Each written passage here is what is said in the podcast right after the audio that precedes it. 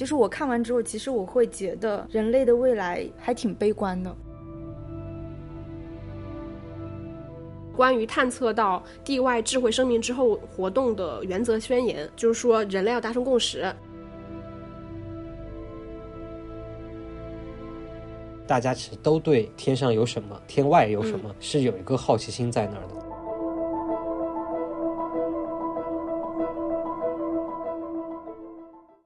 欢迎收听电影疗养院。大家好，我今天是对《三体》还不够熟的小猪猪。嗯，大家好，我是《三体》的动画开播了，超级兴奋的石头姐。那我们今天又请来了一位可爱的嘉宾陀螺老师。大家好，我是看了一些电影，科幻电影，然后可以跟大家聊聊科幻的一些作品的陀螺。啊，陀螺老师应该是第二次来疗养院，对吧？对，因为去年我跟陀螺老师一起聊了一部《泰》，嗯，为什么没有我？因为石头姐不敢看恐怖片。哈，那我们今天。凑在一起嘛，其实是要聊一部就是最近新出的这个算是科幻的这种科幻科普类的这个纪录片吧，《未来漫游指南》。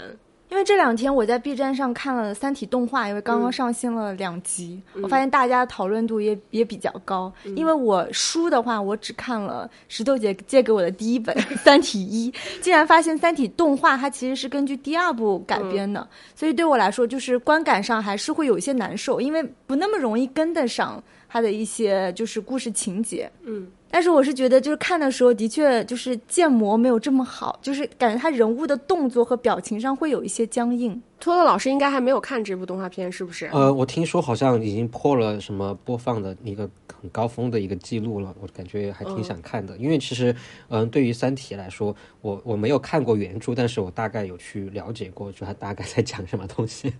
然后整个故事脉络啊、人物啊，我大概也都知道一些，所以对我还挺想看这个动画的。我我也不算是真的什么纯正的科幻迷啊，但是我其实很早就有把《三体》三本书买，我不是把前两本借给你看了，然后导致我以为我前两本书丢了。我不记得我借给谁了。然后我之前还看过像《三体》的那种舞台剧。嗯，就是那种多媒体舞台剧，然后包括像之前《三体》的那个什么有声书什么的，反正我都听过。然后我是觉得说，大多数现在大家市面上见到的改编比较多的，其实是《三体》的第一部，因为它对于可能没有看过《三体》原著的人来说更容易理解，它的故事比较这个集中嘛，就是叶文洁向他回复了一一条这个呃外星人发布的这个信息，然后引发的这个故事。然后它其实第二部《黑暗森林》这一部，它比第一部而言，它的故事框架其实要更庞大一点。它的因为它的时间跨度也比较大，它有几百年的这个时间跨度，然后人物的主线其实也一直在换，所以在改编难度而言其实是比较大的。所以其实我看到 B 站就是它改编的是第二部的话，其实我是那种期待跟担心，我觉得是并重的，因为我很担心对于很多没看过《三体》的朋友来说，他会没有那么容易理解。但后来我其实有跟一些真的没有看过《三体》的朋友聊，他们觉得还好，因为他们其实这个动画片它在第一集的时候有把这个故事铺的比较清晰，很快速的就把这个故事背景带过了。那我们就是因为《三体》动画还在继续更新当中，但是很想跟大家推荐一个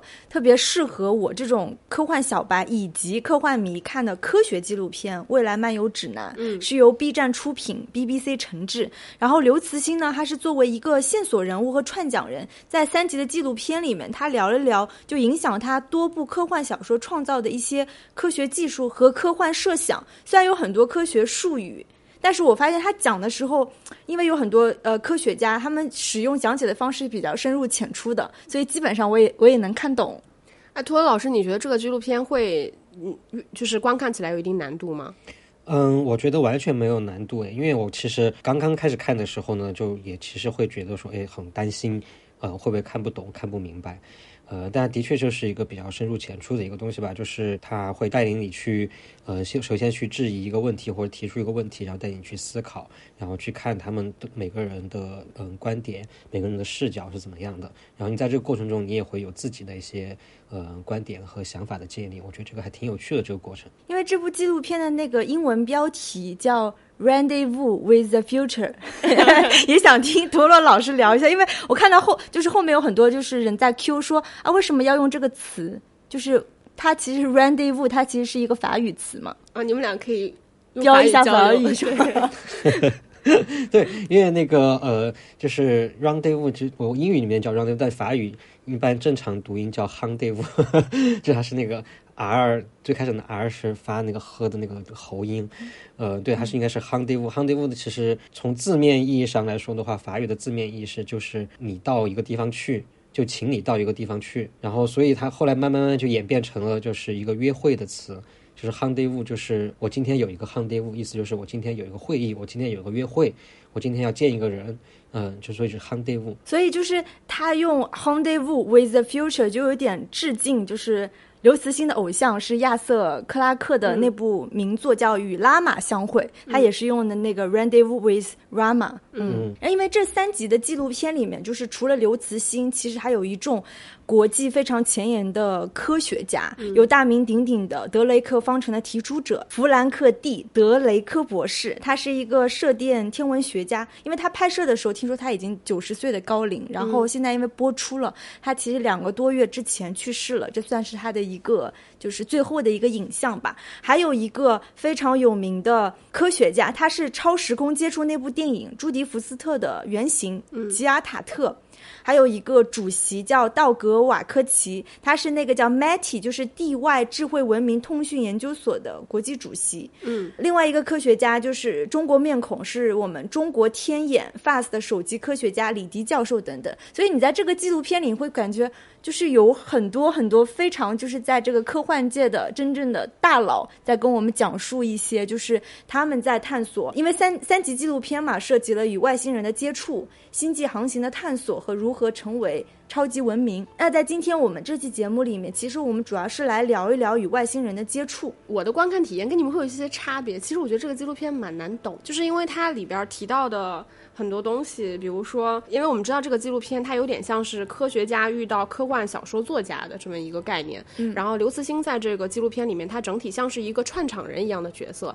然后基本上，这个纪录片 base 也是基于他的《三体》小说里面提到的一些概念。比如说，刘慈欣一直认为人类的未来，要么就是你在地球上困顿，要么就是你要离开这个星球。像我们前几年不是也看过什么《流浪地球》这种，对吧？嗯，小说以及电影嘛，这个就是他自己的一些想法。所以这个整个纪录片其实是基于他自己在自己的作品里面提到的一些观点。比如说这个纪录片里面也提到了就是黑暗森林这个观念，然后以及他提到的我们在三体小说里面看到这个引力波等等。然后那他这个电纪录片呢，其实就有点像是说，那你科幻小说作家你提到了说我们其实是用引力波这个东西跟外星人交流的，那真正落到现实生活中里面，我们是怎么做？的，其实我们能看到的就是，当你想要去传递一个信息或者接收一个信息的时候，其实他们可能需要走非常多的弯路。比如说，他可能用到电磁波，然后再用引力波，然后不同的这种波段、不同的形式去尝试。然后我觉得，所以看这个纪录片的时候，你会觉得他就是把一些天马行空的东西，如果说我们真正以非常严谨的科学的方式去做的时候，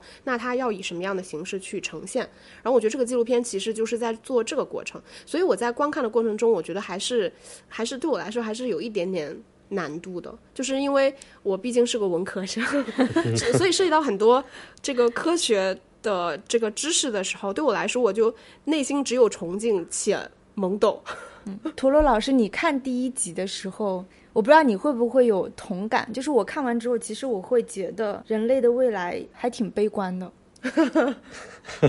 呃，其实我觉得就是在历史的长河里面，我觉得如果我们要去看人类的终点的话，我觉得现在大家谁都看不太明白吧。所以我其实觉得不存在，我个人感觉啊，就是看了这一集之后，有看到不同的观点之后，我自己反而会处理处于一个比较中立的观点，我就会可能会反而会觉得说，那既然大家都对以后未来会发生什么，对遥远的。东西大家都不太确定的话，那我觉得我反而不会去很轻易的去判断说，呃，它可能会是一个什么样的结局，因为它有可能是一个我们现在在我们想象范围之外的结局，就我们现在连我们自己用悲观或者是乐观都无法判定的一个一个结局，一个一个可能性，嗯，我觉得都是有可能的，所以我觉得在。在看完，尤其看完这一集之后，再看到这些科学家用了这么多的设备，用了这么多物理的概念，然后想要去，呃，接触到呃或接收到嗯外星的生命的信号，然后也有像嗯刘慈欣老师这样，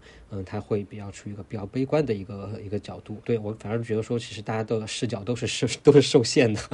就我们人类其实呃本身就是很渺小的嘛，那我们的思维也是受限的，不管我们的科学科技再怎么发达，那它仍仍然是一个可能是一个很原始的东西。所以我们现在所有所有考虑的、想象的所有这些东西，我觉得都有可能是对，就是不成熟的。因为他这个纪录片里边，我们今天聊第一第一集嘛，就是聊到就是外星人的这个部分，然后它其实第二部分是在讲那个星际航行，然后它第三集其实讲到那个超级文明。我其实因为我们仨都是 电影行业从业人员，我在想，其实我在对照它这三期那个纪录片去想这个主题的时候，其实外星人的电影其实数量应该是最多的。然后星际航行其实也会有，但是真的关于人类超级文明的那种电影或者想象，我觉得反而就是在目前为止是比较匮乏的。我觉得这个就有点像是陀螺老师说的，就是我们可能已经觉得，比如说科幻小说作家他的想象力已经远远的走走在了就是我们科学技术水平的前沿，但是他可能已经很在我们的认知里面，他可能已经非常的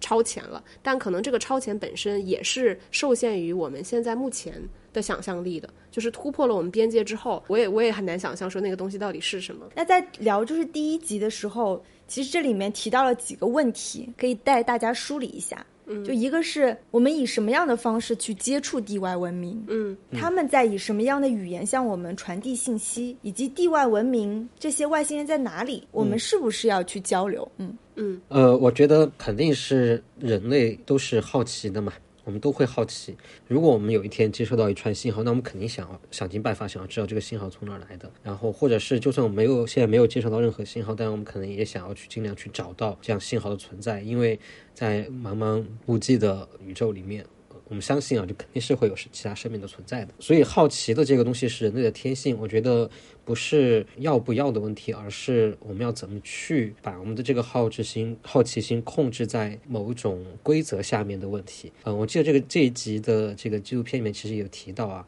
就是当时好像是苏联，好像提到是苏联，当时他们担心苏联去首先发现了 外星生物，所以他们当时就有一个规则，就是说，如果你发现了外星生物、外外星生命的话，要不要发出出信号？嗯，回应对，呃，是必须要所有的国家一起来联合一起来决定的。我觉得像就需要这样的一个规则在那儿，而不是，嗯，因为人类都会好奇，那我们可能都会想要去想去做回应，想要去知道对方到底是谁，对方到底是什么样的东西。只是说我们要看怎么样去进行这个这种交流，要怎么样一步一步来。所以在这种程度上，我可其实反而比较赞同，嗯，刘慈欣老师的这个说法。就是我们首先要观测，就首先要研究，不能第一时间就做出反应，因为你都不知道对方是是干嘛的，对方来意是啥，就这就很危险。因为我们在电影里面，各种灾难电影里面，好莱坞的电影里面已经看过太多这样的，就是人类很自大，然后想要去欢迎人家，就人家就跑来出出出把你们全部给 杀掉了。嗯，就对，有很多这样的剧情。所以我觉得刘慈欣老师的说法是对的，就是如果我们一旦接受到了外星的。呃，信号，那我们一定要知道它从哪儿来的，是谁发出来的，对方是什么样的，这个可能是需要长达我不知道几十几百年才能去搞清楚的东西，但是一定要有个这个时间去搞清楚它，不然可能真的人类就是 就是毁于一旦。这个，因为我们知道这个纪录片里面，它其实就提到了这两种不同的观点嘛。因为其中有一个那个道格瓦科维奇，就是他其实就是一直在探索外星的这个智慧文明的科学家。他他的观点就是说，我们其实已经通过，比如像电磁波、引力波，我们已经接收到了来自宇宙的这个声音。对吧？它里面提到，比如说你通过电磁波接收，可能你觉得宇宙是非常安静的；你通过引力波接收的时候，你又会发现宇宙可能是非常喧闹的。但我们无论如何，我们作为地球生命，其实我们已经接收到了外界的信息，那我们应该以就对方对待我们的方式去对待对方的情况下，就是我们其实是要予以回应。其实这是个科学家的态度嘛。然后另外一个，就像呃涂文老师说到的，就刘慈欣他作为一个科幻作家，就他的出发点，他就认为说，我们其实应该去被动的监听。我们应该，因为我们现在对于说外星生命如果了解地球之后，或者他们真的来了之后，我们其实是毫无准备的嘛，因为你完全无法预期它到底是一个什么样的形态。那人类的命运整体啊，几十亿人的这个命运到底是什么样？其实它可能是一个不可估量的灾难性的后果。所以他的观点是很被动的嘛，就觉得说我们要保守一点。但他这个纪录片里面提到了，就是你说到的那个有点像是公约一样的东西，叫关于探测到地外智慧生命之后活动的原则宣言，就是说人类要达成共识。对吧？你小猪猪，你觉得呢？如果你觉得我们是否应该跟外星人进行交流？因为刘慈欣他之所以觉得他是比较保守和谨慎的嘛，他不是说要监听，那是因为他的那个科幻小说当中不是也有那个黑暗森林这样的一个说法嘛？嗯，就是我们都处在这个黑暗森林里面，谁先举起那个火把，嗯，那比如说我们地球先发出了我们自己的信号，我们举起了火把，就会引来就是很多危险，嗯对吧？这是这是他的一个观点，但是我我看到另外一个说法叫西林世界观，嗯，他的说法就是说，其实真正的那个高等文明，他对待新生文明，就像我们这样的地球人，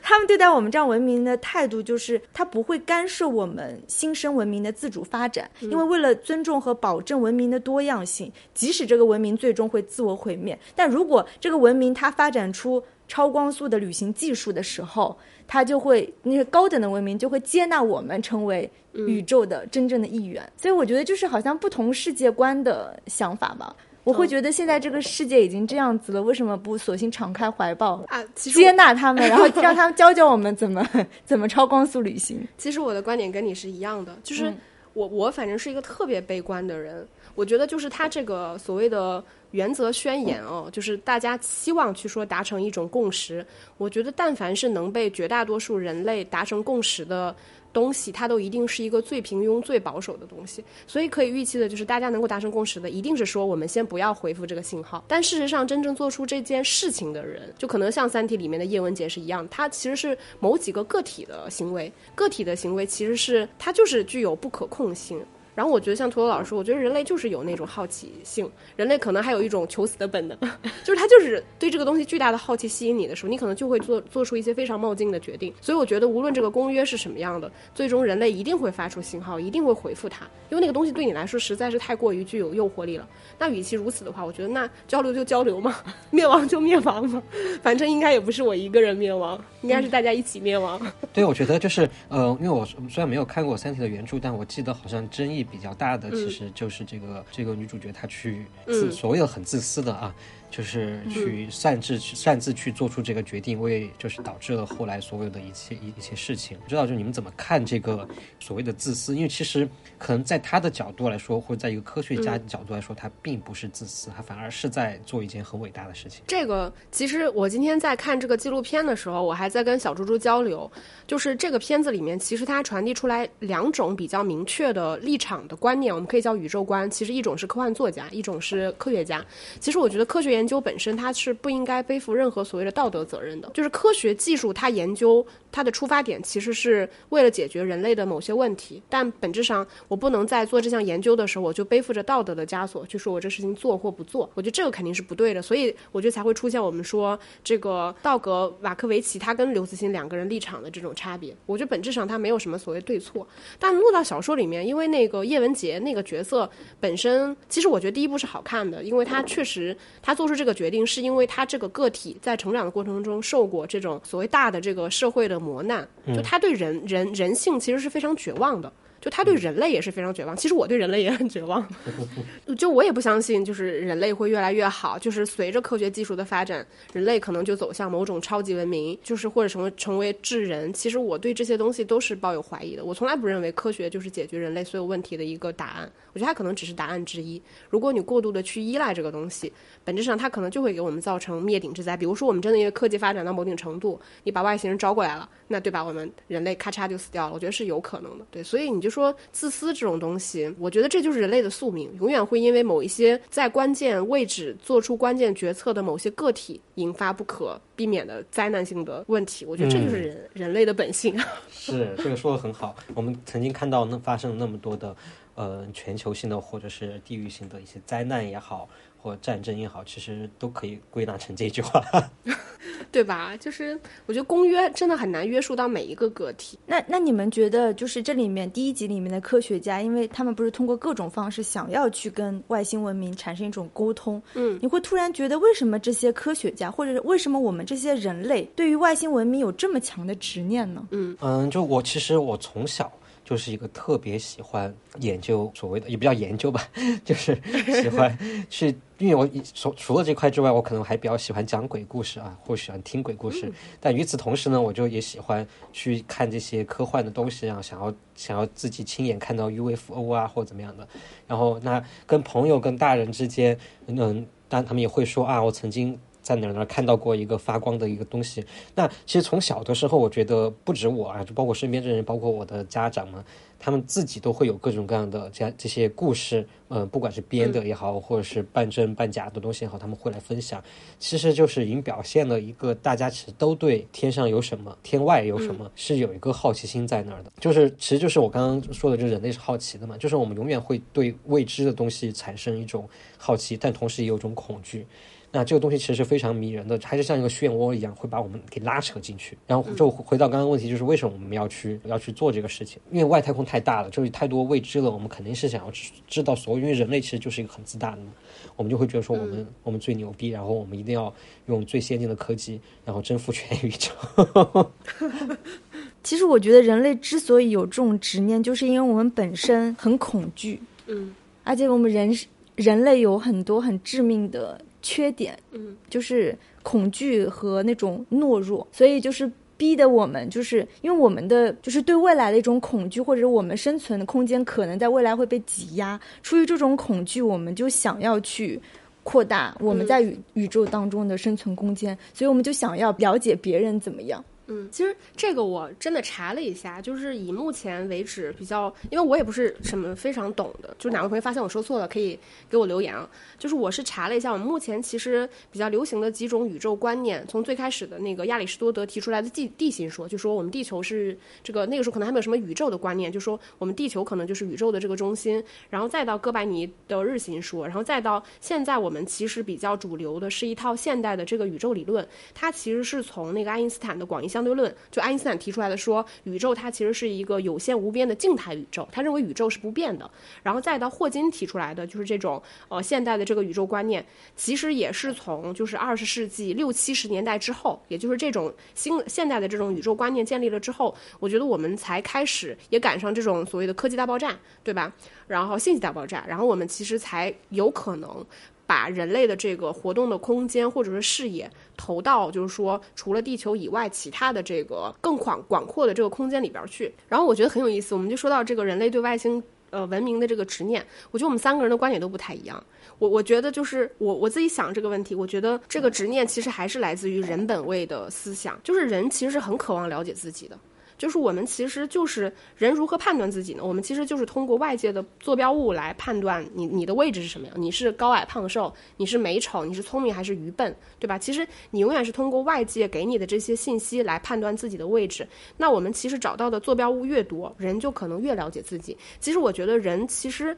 可能到了现在这个阶段，你你总感觉你需要一种非常强大的未知的东西，你找到了之后，你再来判断人到底是什么样的。比如说像我们。对外星文明各种揣测，比如说它的科技是先进还是落后，对吧？他们是怎么用语言交流的？他们的外形是什么样的？他们是否是比我们更高级的，还是落后的？等等。我觉得所有的想象其实都是在以我的位置来判断对方到底是什么样的。所以我就觉得人类可能想去探索更多的信息，本质上就还是想要了解自己。就是人人就是这么回事儿，就是你对什么好奇，本质上都是对自己好奇嘛。我我自己是这样觉得的。嗯，就其实我刚刚听了这些之后，我反而会，呃，我的观点会发生。变化，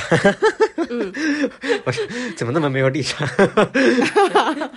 不是，我是会觉得说，我比较同意说，嗯，其实是处于恐惧，就是，嗯，嗯，我很同意，就是我们做了很多事情，嗯，其实都是想要去消除这个恐惧，想要不管我们去探索未知也好，因为刚刚其实提到了嘛，恐惧是源源于未知的，我们去探索未知的东西，其实都是想要去消除掉我们内心的那个不确定性、那个不安稳性，嗯。嗯，我对我现在反而会比较偏向于，嗯，可能更深深一层的是这个。我觉得有道理，可能就是人的一种对于生存的这种求生欲。求生欲，嗯，对对对。因为这个第一集的纪录片里面，就是我们看到他通过呃电磁波或引力波，可以尝试跟外星人产生他传递的信息都是什么和平？对，嗯，然后那个 hello 什么这种，什么还有一句中文说有空来我这儿玩，对吧？就是如果现在有机会，你们可以跟外星人说一句话，你们最想说的是什么？托托老师想说什么？啊，毁灭吧！你你你就是想跟他说来吧，地球在这儿是吧？对，来毁灭我们吧。那你那你其实就是《三体》里的叶文洁啊，是把我们的坐标发出去吗？是因为，就像呃，其实呃，我其实也是对现在这个世界，嗯，比较悲观吧。就是，我就觉得呃，可能我们这一代人，嗯、活过了最好的那段时光，然后，嗯但是那个时光可能更像一个泡沫一样，这是一个虚假的一个幻象，然后它历史是会轮回的。我觉得我们始终还是会走向一个一个很糟糕的一个局面。我就我指的是全球啊，就全世界或者整个人类文明来说。呃，对，所以我觉得如果有这样的机会的话，我就想说赶快毁灭吧，我不想要再去 让让人类的后代或者我们这代或者接下来一代再去经历那样的一个很折磨、很悲惨的一个过程，那你还不如直接砰把我们全部都 消灭掉。呃，你说到这儿，我记得那个呃，亚瑟克拉克他有一本小说叫《童年的终结》，然后它里边其实就提到了，就是比如说像我们这个人类，你无论依靠，比如说你学习，对吧？科技发展等等，你去提高你自己的这个生存的能力，但本质上它提升的能力其实是非常差的。然后那个《童年的终结》里边，它就是讲这个外星人来到地球之后，其实就相当于培育出来的人类的二点零版本，就是你们这个现在地球上这一波人类全都要灭亡。就是你们太落伍了，你们被淘汰了，嗯，就类似于像这样的，那如果我有机会跟外星人说的话，我我倒不是说想说毁灭吧，我想说把我带走吧，我想出去走走，因为就是对应我们现在当下的这个时代，当下这个环境，我会发现大家都是被禁锢在自己所在的地方，无论说我现在是足不出户。不能出小区，还是说不能出这个国家也好，所以我就真的想让他把我带走。我就是想看看，你可以去，你可以去外太空做直播，然后打到钱打到我的账户里，你觉得怎么样？挺好的，挺好的。我就是想出去看看。其实，呃，我也想过这个问题，就是我会不会想说让外星人把我带走，带出去看一看。但是我后来又想到一个问题，我其实觉得所有的历险、所有的经历，呃，还有我们的不管是经验也好，我们所见所闻也好，它能让它有意义的地方在于分享。如果你就整个这个过程只有你一个人知道，我觉得那个就对我来说其实是没有。没有任何价值和意义的。我就算看到了外面什么样子，我看到了外星人的世界什么样子，我说哇，好牛逼啊！但是我没人跟没人说这句话，我跟谁说好牛逼？我是跟自己 说说那个，其实是反正我是觉得没有意义的。对，除非说呃，他把我带走又把我送回来，那我可能会想说，可不可以可以考虑一下。对，其实你就是信息，它必须要传递，它才有有价值和意义。对，不然你自己掌握这个信息，你会觉得很痛苦。是的，是的，对，如果是我的话，其实我真的很想跟外星人讨论一个问题，可能是现在随着我年纪越来越大，我有的时候常常在想，就这个世界上它到底有没有什么是正义且永远不崩坏的真理呢？就是这个问题，就是其实是我现在特别好奇的一个问题，就是。我感觉就是你在成长的过程中，你其实会获取很多的信息，有些信息你可能真的认为那个东西是真理，或者是你真的无比的相信，但是你会发现你在不同的情况之下，它永远可能是有多面的。它永远不是唯一的、绝对的东西。就是我特别想追求一种绝对的东西，就是一种绝对的正确、绝对的正义。就是这个世界上是否有这种东西，特别想跟外星人讨论一下。如果有的话，好想好想让他告诉我，嗯我觉得这个问题好难啊，因为对吧？就是现在因为就是没有刘慈欣的《三体》里面，不是那个三体人，虽然就是文明上要比我们先进很多，但是他们不是有一个所谓的弱点，就是三体人是不能撒谎的，嗯，而且他是因为不能撒谎，所以相当于他做人做事是没有所谓心机和谋略的，嗯，所以我就如果像三体人这样的，他其实很难回答你这个问题，对吧？就是他说白了，他不会看人脸色，他不会说你想要说 说的话，嗯，就我们刚刚就是因为这个纪录片，我们有阐发了很多还挺有趣的思考和问题嘛。那正好再聊聊，就是关于那些外星人的影视剧吧。嗯，就我我先给大家就是说一下，就是我我自己浅浅的、粗略的分的啊，就是关于外星人的这个几类的电影。比如第一类就是外星人来了，其实你大家可以想象，我们跟外星人的关系就是我，我在一个地方，外星人在一个地方，然后我们之间可能进行某种信息传递，或者是这个空间的迁移。这个总体来说，它都是在讲这些东西。那外星人电影可以分成几种，比如说外星人过来了，就是一种外星人入侵，或者是外星人到地球来这种电影，比如说像《异形》《第九区》，然后《独立日》，然后像《降临》《E.T.》。然后包括像那个火星人玩转地球，它等等，它其实都是外星人来到地球，但也不一定说人家一定是攻击地球啊。然后第二类的话，可能就是人类往别的星球去，它可能是有星呃星际这个航行，或者是这个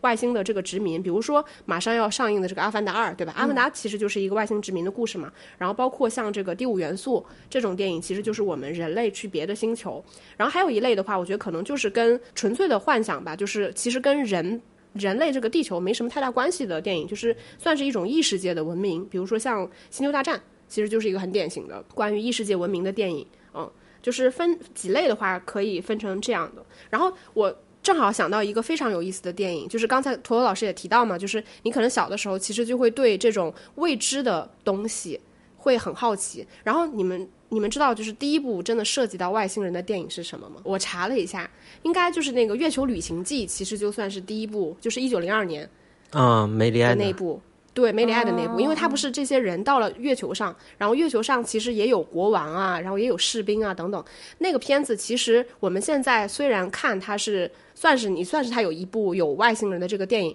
但本质上它肯定不算是什么，嗯，有点难界定。它也算是科学幻想吧，对吧？它基于是说人类有了你可以航行到月球的这个技术之后，你对于月球文明的这个想象。但其实那个电影你看看下来，它的所谓的外星文明，它更像是某种杂耍。艺人的那种魔术啊、杂耍啊，然后带有一点那种魔幻色彩的东西，它跟我们今天想象的所谓科幻片就是相形渐远。然后我就觉得有一件事情特别有意思，就是我们现在想象说科幻片好像都是那种你一定要求它很严谨，就它可能要给你造出来非常漂亮的那种机器，然后要给你有很很深奥的技术，仿佛有很深很严严谨的这个理论支撑等等。但是其实我觉得在退回几十年以前。可能我们现在不严谨的说法也叫科幻片的那些电影，它其实就是某种玄幻片、魔幻片的那种。因为你刚刚提到那个《阿凡达》，其实《阿凡达》跟其他的科幻片不太一样的是，人类入侵，嗯，就是外星世界，对吧？我觉得它本质上算是西部片，呃，反正就是我我对我是这样理解。然后你刚刚说的像什么独立日啊。啊，变形金刚，我觉得这是高等文明对低等文明的一种一种奴役，还有一种就是它不是奴役你，它是那种控制同化，就是给你意识形态洗脑的那种，像什么天外魔花这类的。嗯，还有就是为了研究人类、学习人类知识的日本的那个散布的侵略者。嗯，然后还有像超人，嗯，就是这种超英片，超人不就是他来了地球以后，然后被地球。所谓先进文化同化的嘛？也没有人家人家人家星球的那个文化更先进呀。但是就是我们现在在消费超人这样的超英的时候，其实也是带入，你会觉得他至少很帅，嗯，又帅又先进。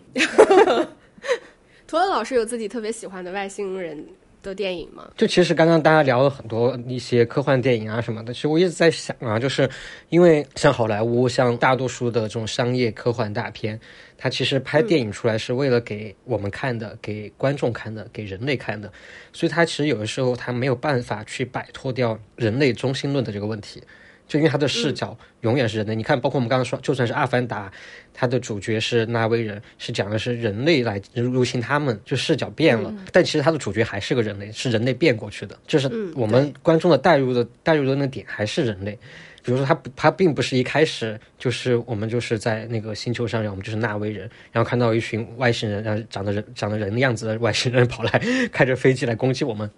它并不是这样的一个视角，所以我刚刚在你们在在聊电影的时候，我在想，就是我应该看过有些是这样，它其实摒开了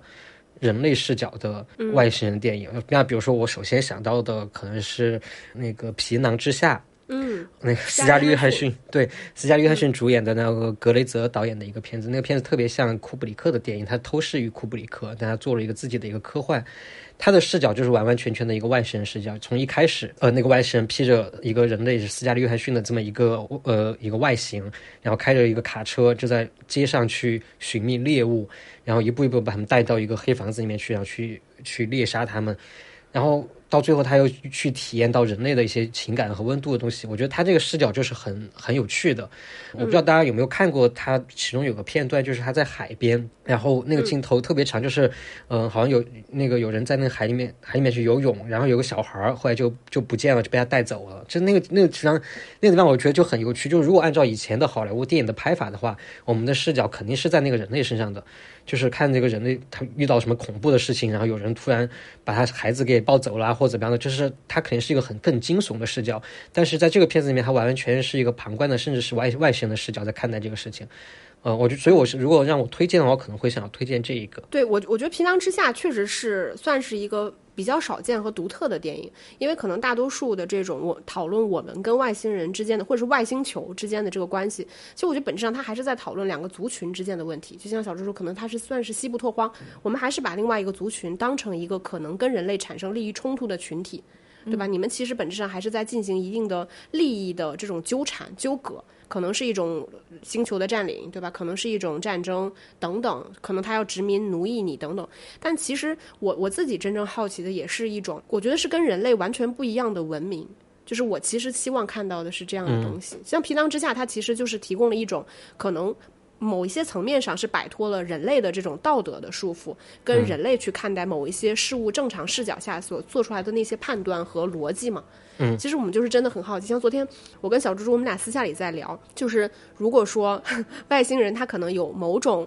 东西是人类有，但是外星人没有的东西，就我我我其实真的很希望外星人是没有所谓人类道德这种东西。嗯，就我觉得，就比如说你说前面说到那个在海边的小孩儿这种事情，就是我觉得人类的很多决定其实会下意识的受你的道德的约束和判断。就如果说一个绝对没有道德标准的外星人，他会是什么样？因为如果人类真的一个完全反社会的、没有任何道德标准的人，那那就很恐怖了嘛，对吧？嗯。所以在想象，如果他是一个外星人的话，其实我觉得会很有意思。但我们目前为止看到所有关于外星人的想象，本质上其实你还是站在人的位置上，试图去得到或者是获取一些什么东西。对，那我们刚刚因为各自都推荐了电影，就现在如果我们给外星人推荐一部电影，会推荐哪一部？嗯，给他们看《阿凡达》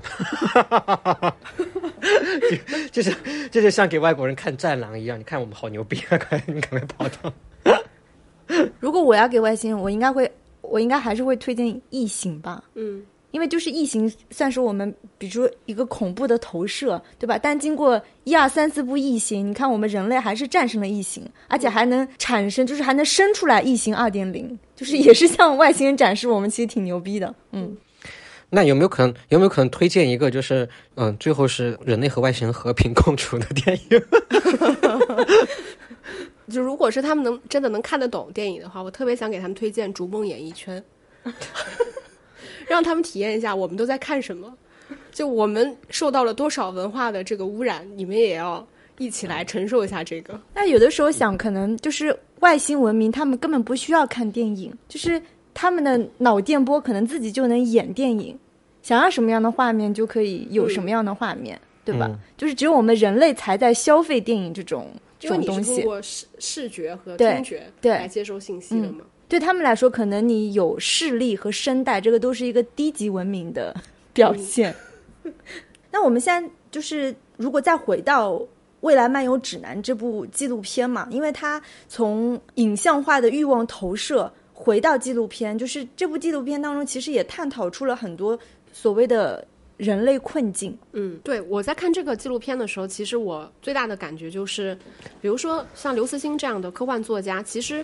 他的想象而言，我觉得总体他其实是不受很多的约束的，他可以想得很很好，对吧？比如说他只是想说，我们给外星人发一个引力波。这样的事情，接收一个引力波的信信息，这样，但其实真正到科学家这里，他要去试图接收一些信息或者传递一些信息的时候，我们能看到他们其实是要走很多弯路的。他们也不知道外星的信息是以什么样的方式来传递，以什么样的技术、什么样的波段、频率，他们完全都不知道。所以你看这个片子的时候，你就会发现，在这个中间有一些困境，就一个肯定是我们现在现实的这个科学技术水平的困境嘛，对吧？我们现在科学技术肯定达不到刘慈欣小说里面提到的，无论是说太空电梯也好，然后所谓的这种呃星际旅行也好，对吧？或者是真正所谓星际的这个战争也好，就是我们其实是完全做不到这些东西的。我觉我觉得刘慈欣他作为科幻作家，除了他这个漫天的想象力之外，其实他在他的小说里面表达了我觉得很多人类共同的这种担忧。对吧？比如说，你对于你现在在做的这个科学技术，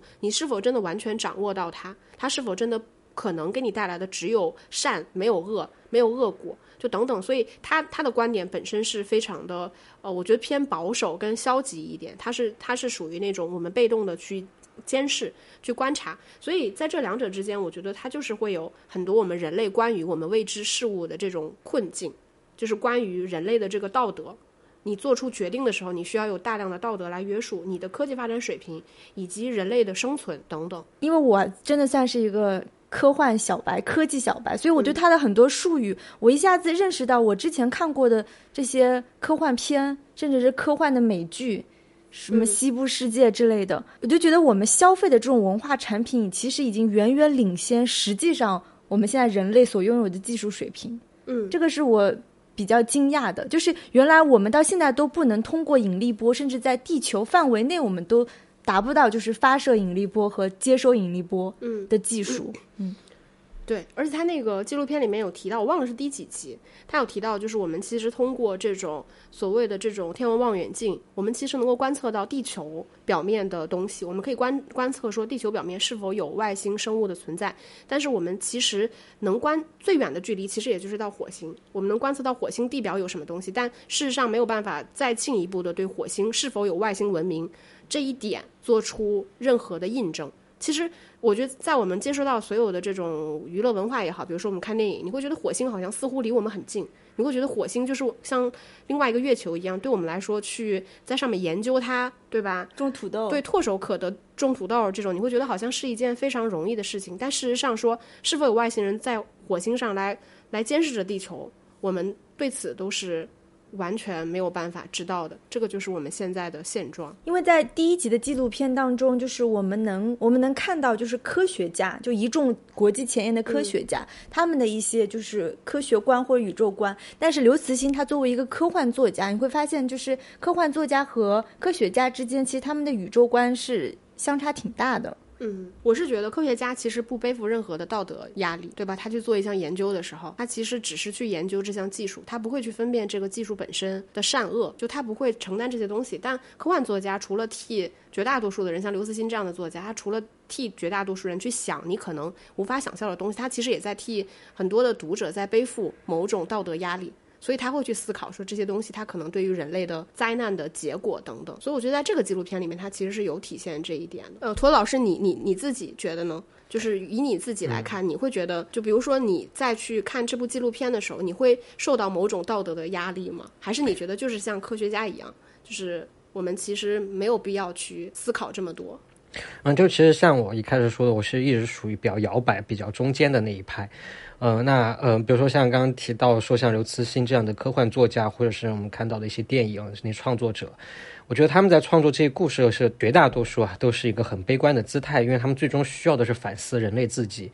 呃，反思我们自己的贪欲，反思我们自己的像刚提到道德层面的东西，所以他们会比较悲观一点。比如说，我觉得很难去创作一个人类发现外星文明，然后大家其乐融融，最后坐在一起看世界杯的这么一个，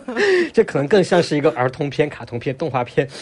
它不会是一个给成年人看的东西。呃，因为它如果你要拍给成年人看一个科幻东西，它必然会带来一个反思，带来一个思考，对于我们现状，对于我们现在，或者对于我们历史。的一些反思思考，那我觉得在科学家的那个角度上来说的话，他们就没有这个方面的诉求，或者没有这个方面的需要，他们就像刚刚说，他们就真的就只是去研究这个东西，而他们的自己的科研精神，让他们。需要去找到真相，需要一一路走到底，就啥都不管，不顾一切，我一定要一路走到底。所以我觉得其实是两个极端了，对。对对，我也觉得，就是真的很神奇。我看这个纪录片的时候，你明明觉得好像科学家是可以帮助我们去实现某些你在科幻小说或者是科幻科幻作品里面才看到的东西，但你真真正去了解的时候，你会发现他们两者之间似乎是有某种对立跟矛盾的。我想问你们，所以你们真的觉得，就是因为刘慈欣认为，可能人类的终局就是要离开地球，可能去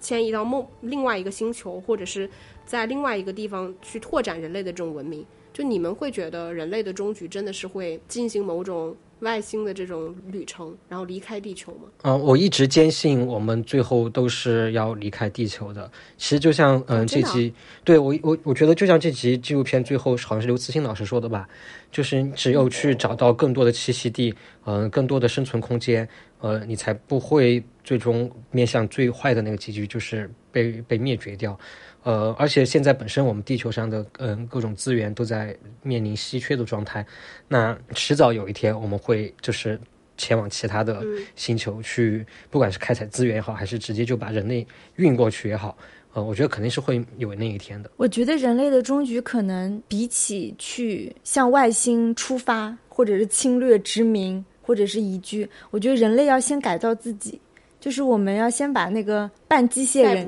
对对对，我觉得要先把自己从头到尾改造一遍，就是你又要有人类的这种什么良心、道德和意识，但同时你的整个机能，嗯，就是很物理性的东西，我们得跟得上，能跑能跳，什么不被不要动不动就发烧感冒得奥密克戎，对吧？人类先解决了这个，然后我们可能才能考虑要不要再去其他地方生活，或者就是我们跟外星某种融合，那肯定不是只是说生孩子这么简单，我不知道就通过什么种方式去，我们可能就变成半外星人。可能又是另外一个词汇了，嗯，我我是真的很悲观的一个人，我一直觉得就是人类这个群体实在是过于的脆弱了，就是它。除了我们是说那种精神层面的那种，或者是人类社会规则的某种约束限制，让你很脆弱之外，你这个身体本身就是非常的脆弱。嗯，就是你会有一种，你一旦成年了之后，你这个身体啊，就是修修补补，凑合用个几十年，然后就这样就消陨了。但是其实你的繁育、生殖以及生产的过程，其实又是非常慢的。对吧？比如说你这种碳基生命体，你每天要吃三顿饭，你要睡八个小时，其实它是一种非常缓慢的生产劳动的能力。比如像我们这期在看这个纪录片，其实我觉得所有对于这种未来的想象，或者是一种真正非常所谓的超级文明，无论是基于自己的改造，还是我们对太阳能的应用等等，其实我觉得它都是从我们想象到到我们真的到那儿，我觉得这个距离其实是非常非常长的。就是如果人类没有办法加速的话，我觉得你永远到不了那儿。